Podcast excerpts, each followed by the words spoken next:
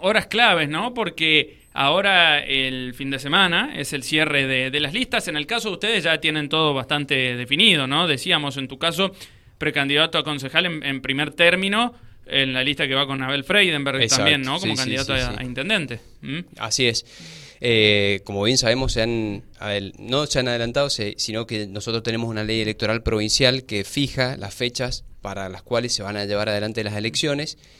Después tenemos una ley electoral nacional que fija de la nación y dentro de esa ley eh, los intendentes tienen la facultad también de adelantar y desdoblar, que es lo que ha pasado acá en, San Rafael y en seis municipios más donde se han adelantado las elecciones y es por eso que nosotros ya este fin de semana están los plazos dentro de lo que es la normativa legal para llegar eh, con las listas de precandidatos a lo que va a ser las, las pasos, ¿no? A las primarias abiertas, simultáneas y obligatorias. Bien. Sí, bueno, y digo, ¿con qué expectativas? Más allá que lo hemos venido hablando a esto, ¿no? Y demás, pero el tiempo empieza a correr, estamos ya en la cuenta regresiva porque la eh, parte fuerte de, la campaña y cuando se empiezan a decidir cosas viene, viene ahora justamente. Así es, eh, en realidad eh, nosotros trabajamos con un posicionamiento para, para plantearnos en San Rafael como una alternativa. quisimos focalizar y desembarcar en San Rafael. Consideramos que el trabajo a lo largo de, la, de, mi tiempo en la, legislatura provincial se, se vio enfocado en cuestiones provinciales netamente y que era hora de eh, enfocarnos en la mejora de lo que es eh, nuestro departamento, San Rafael. Fue así que eh, llegamos a esta lista de consenso de unidad, acompañando al doctor Freidenberg, que va como precandidato a intendente, yo voy como concejal o precandidato a concejal en primer término en su lista, eh, pero también con la idea de focalizarnos y centrarnos en, la problemática de San Rafael, ¿no? en, en ya venir e instalarnos y trabajar en San Rafael para eh, desarrollar durante estos cuatro años, si tenemos la suerte que la gente nos acompañe, eh, nos acompañe poder desarrollar todas nuestras ideas que tenemos para, para nuestro departamento. Bueno, y en cuanto a esas ideas justamente que haces mención, ¿por, dónde crees que tiene que pasar la, cuestión? No solamente se tiene que centrar en lo que es eh, el, el, cumplimiento de los servicios básicos de lo que es el municipio, ¿no? el alumbrado, el barrido, la limpieza, que muchas veces por ahí si nos alejamos de un, de, un radio, de un perímetro determinado de la ciudad, también vemos las falencias que hoy en día tiene el municipio. Sino también tenemos que pensar que en 20 años de la administración que lleva la misma familia a cargo de nuestro departamento, hemos perdido la oportunidad de pensar en un, en un desarrollo concreto y real de lo que es San Rafael, no simplemente en centrarnos en obras de embellecer eh, ciertos lugares de la ciudad, porque tampoco es que hemos pensado en, un desarrollo general o en un embellecimiento en general, sino que también tenemos que pensar de una vez por todas y no perder más tiempo, eh, no podemos esperar 20 años más para ver qué queremos de San Rafael. No podemos pensar simplemente en obras que nos permitan ese cortoplacismo de una elección o, de, una, de, tener en cuenta una elección para ganarla, nada más, simplemente por esa ambición del poder mismo y retener la comuna, sino tenemos que pensar y desarrollar muchas veces eh, a futuro, ¿no? Independientemente eh, la, la trascendencia que tenga una persona en un cargo, sino que ya pensemos a futuro en una ciudad que veamos toda la problemática que tiene en cuanto a su falta de trabajo, en cuanto a el cambio climático que nos afecta y que no podemos eh, ser ajenos, ¿no? Entendemos que el municipio muchas veces se centra, como decíamos al principio, en lo que es el alumbrado, barrio y limpieza, pero ya esa concepción está cambiando y entendemos que el municipio es el Estado, por así decirlo, que está más próximo al ciudadano, es el que tiene que tener también la visión de lo que quiero, lo que yo quiero como ciudad. Entonces no es ajeno a un montón de cuestiones. Sí, lógicamente, no puedes pretender que va a modificar una inflación o, una tasa de desempleo, pero sí puedes pensar en un lugar que sea atractivo para las inversiones, ver las alternativas concretas para ese sentido, ¿no? Entonces, Joaquín, cuando uno se encuentra con un parque industrial que totalmente lo tenemos desindustrializado porque nos han faltado servicios y hemos tenido 20 años para pensar en eso también. Eh, la conectividad de gas, que es fundamental. Están haciendo, se está haciendo, se está haciendo la gestión, pero bueno, como te digo, fueron 20 años que perdimos de poder tener concretamente un lugar que, eh, pensado, además de lo que es un San Rafael turístico, también poder brindar eh, un servicio industrial, que eso genera fuente de trabajo, ¿no? Bien. Perfecto. Adrián Reche, recordemos, ¿no? Precandidato a concejal, actual diputado provincial también de, la UCR. Em, Adrián, bueno, y, en, esto de estar con el vecino, ¿no? Porque, es, eh, a ver, pues vamos a ser realistas, más allá de si Abel Freidenberg gane o no las elecciones, que obviamente ustedes van a apuntar a que sí, pero digo, gane o pierda, vos al consejo vas a entrar, porque vas en, primer lugar, además. Em, eh, digo, ¿Cómo imaginás ese escenario en, el consejo? Em, ¿Cómo va a ser tu labor con el vecino también, no? Porque cuando uno es concejal eh, es como más directo también el, tema de la relación con, los habitantes que viven en, San Rafael en este caso, ¿no? Así es, por eso es un poco que nos decíamos al principio que mi trabajo en la legislatura eh, tuvo sus frutos. La verdad que tuve la suerte de, formar parte de de un proceso que generó muchas transformaciones a Mendoza, importantísimos, puntualmente en la justicia.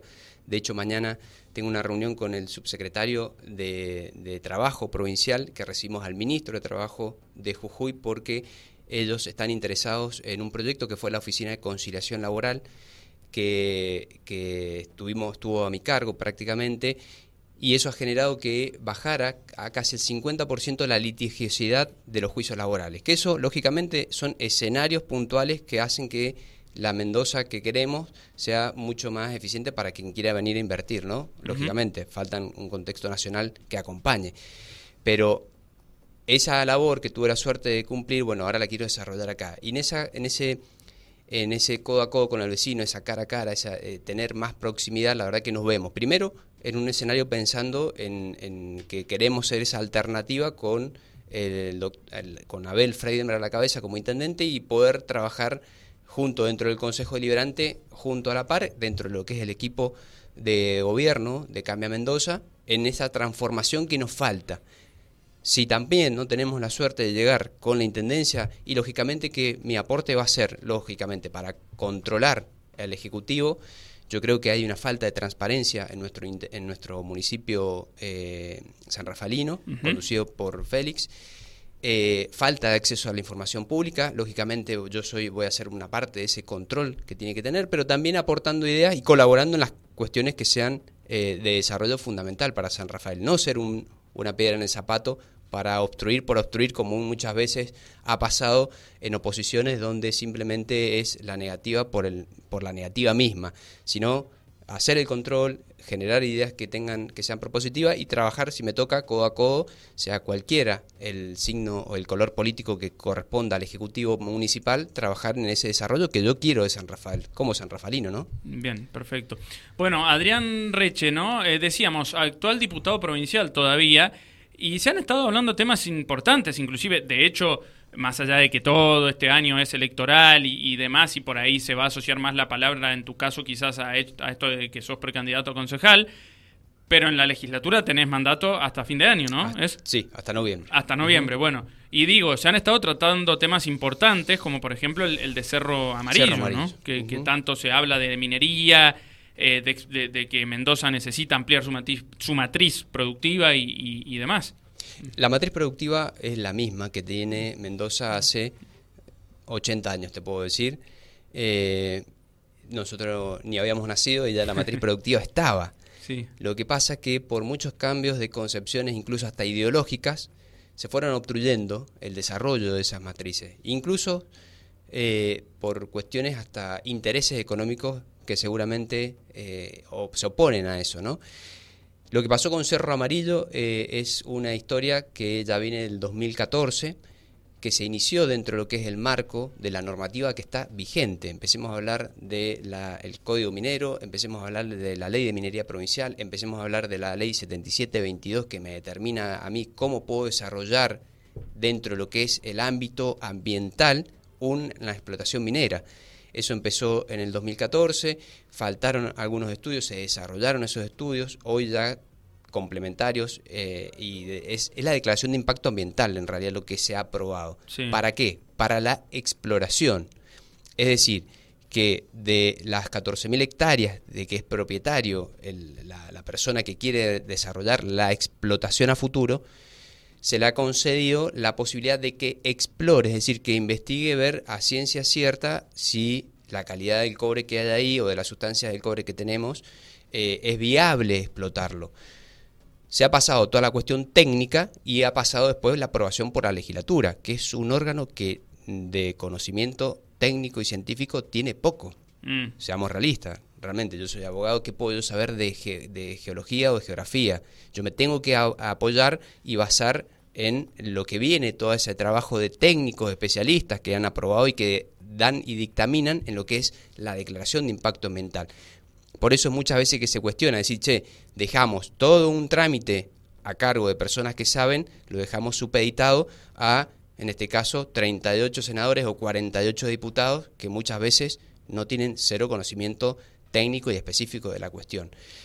Estamos en la exploración, es decir, se han autorizado para que se realicen nueve pozos de, una, eh, de un tamaño de, de 3 pulgadas, para ver si realmente eso es viable explotarlo, ¿no? Del otro lado de la cordillera, en Chile, ya hace 30, 40 años que se está explotando y por esa explotación de cobre eh, los vecinos chilenos tienen eh, ingresos que superan los mil millones de dólares, es una cosa por año, es abismal, que son ingresos que le quedan al país y a la región, en este caso también nos quedarían al desarrollo provincial. Lo tenemos en San Juan, acá vecinos, ¿no?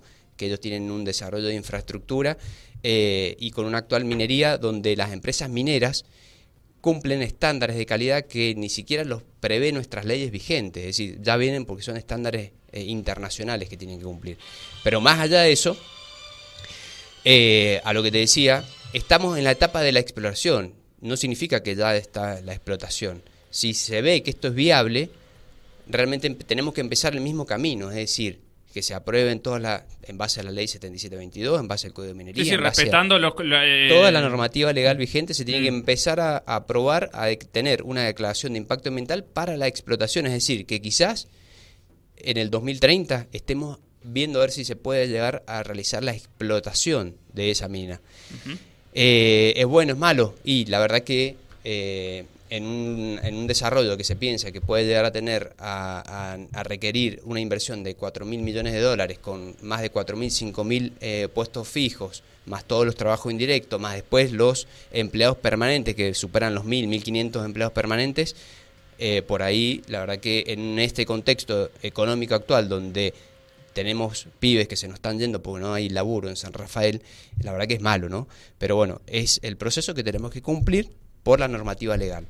Es decir, estamos hablando, debatimos una cuestión técnica en la legislatura, pero para ver si era viable la explorar, autorizar a explorar. Y de eso de ahí se va a determinar si es viable su explotación y ahí em, tienen que empezar todos los procedimientos técnicos que quizás eh, no estemos acá para verlo. Bien. Adrián, eh, gracias como siempre por venir, seguro la seguimos otro día. No, bueno, gracias a ustedes, un placer y siempre un gusto estar en contacto. Saludo a toda la audiencia y a las redes también, que no sé si están. Sí, en Instagram, en Instagram estamos en vivo, ¿no, Marcelito? En Instagram, Dial Radio TV. Bueno, gracias Adrián, eh, invitación abierta para otro día de continuarla, ¿no? Bueno, gracias, saludos. Dale. Bueno, ahí estaba Adrián Reche. Em, precandidato a concejal, eh, también actual diputado